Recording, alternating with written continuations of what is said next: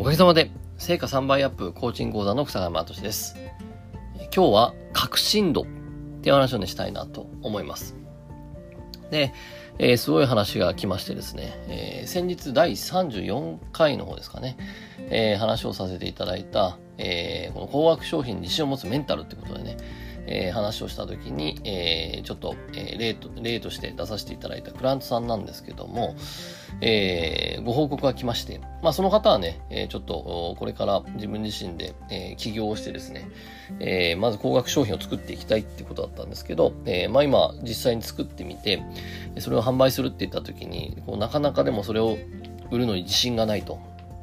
このままじゃ売れない感じがするってことでね、相談があったんですけど、まあ、結果として、えー、こうね、えー、1時間ぐらいパッと話をしたら、あ、これはもう安いと、売れる、売る、売れると。むしろ売らなきゃいけないみたいな感じになりまして、で、えっと、そこからですね、えっと、ちょっと数日経ちまして、えー、こう、連絡が来まして、電話で、電話が来たんですけど、売れましたと。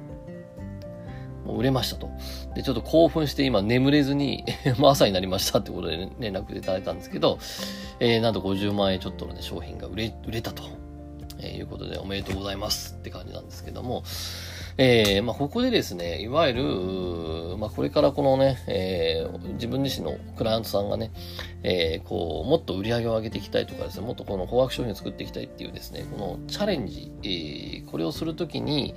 えー、この、まあ、いわゆる、どっちかというとこのセールスですね。セールスにおいて、えー、のメンタルっていうところなんですけども、このセールスにチャレンジするっていうところを、この応援する、支援するって言った時に何ができるかなってことなんですけど、僕二つ、大事なものは二つあると思いまして、これは、えっとですね、このポジショントークってやつと、えー、抽象具体抽象っていうやつなんですね。えー、まあ、これちょっとノウハウ的な感じになると思うんですけども、ちょっと今日はもう話したいと思うんですけど、何かというと、例えばですね、えー、この、ね、実際に、えー、これからセールスするって言った人に、じゃあそのセールスをちょっとやってみてくださいって、えー、そのね、クランさんに言ってみるとですね、えー、で例えば A さんは、えー、私のこのサービスを受けると、ファンができて自分らしく仕事ができるようになると思いますと。で、これ普通に聞いたら、まあ、ね、えー、このセールスなんでね、えー、私のサービスを受けるとファンができて自分らしく仕事ができるようになります、なると思いますと。えー、いうことで、ああ、そうなんだなって思うかもしれないけど、これ実はですね、全く売れないんですね。これ何かというと、えー、この私のサービスを受けるとファンができると、あなんとなく良さそうだなと。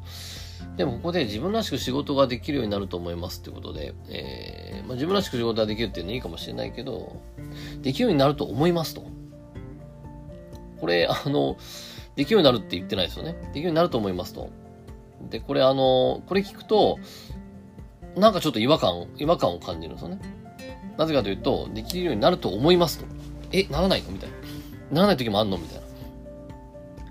で、実際はこのサービスってややってみて、えー、まあ実際動くのは相手なんで、えー、ね、こうじ、こっちがね、えー、やったからって変わるとは限らない。だから、えっと、こんな言葉になってしまう気持ちもわかるんですけど、でも相手は、えっと、この、商品やサービスって期待、いわゆるワクワク感、期待があって人っていうのはお金を、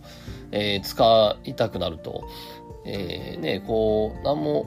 なんか、ただただお金がなくなっていくのって嫌じゃないですか。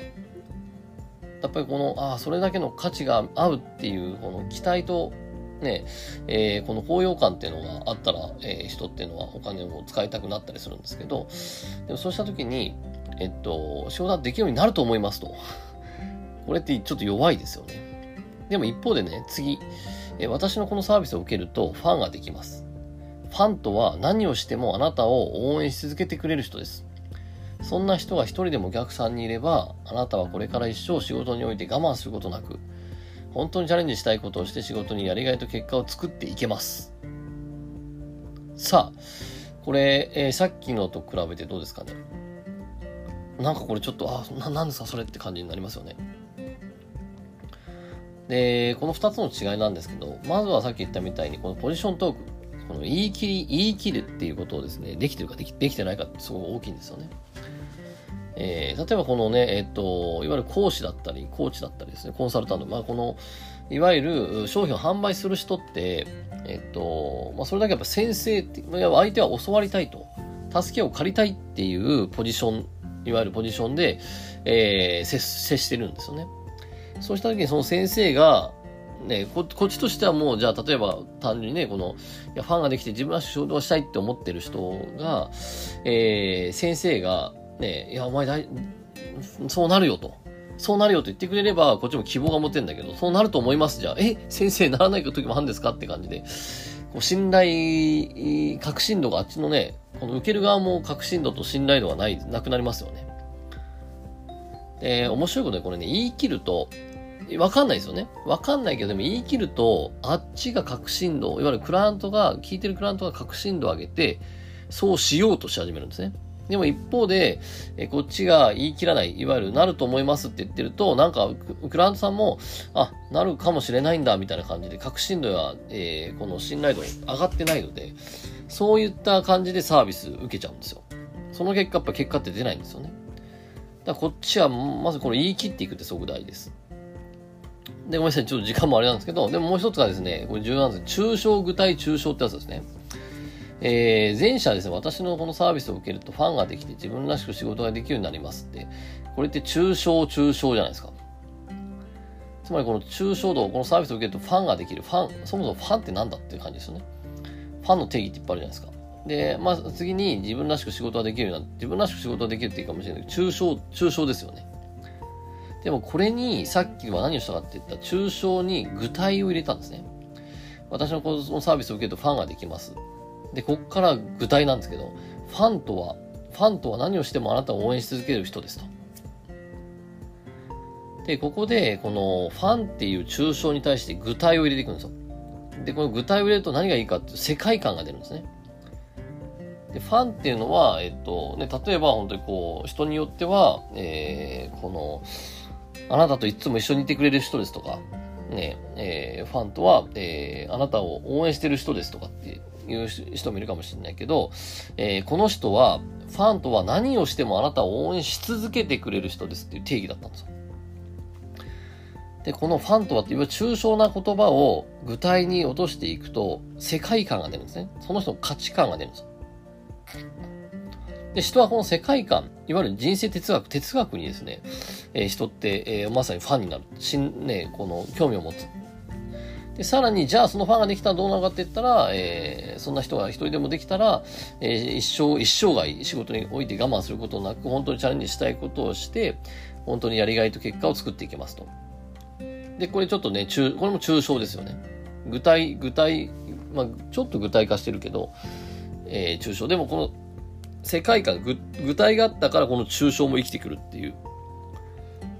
で、このね、言い切りと、えー、ポジショントークと、えー、抽象、具体、抽象、これをね、えー、意識して、えー、相手の、えー、このセールスとか相手の言葉を見ていくと、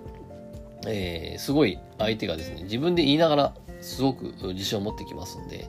えー、これぜひですね、えやってみてもらえたらなと思います。はい、えー、ということでね、えー、今日もありがとうございました。えー、ぜひニッターね、フォローお願いします。またハート、うん、ま、フォローお願いします。はい、ということでね、ありがとうございました。また会いましょう。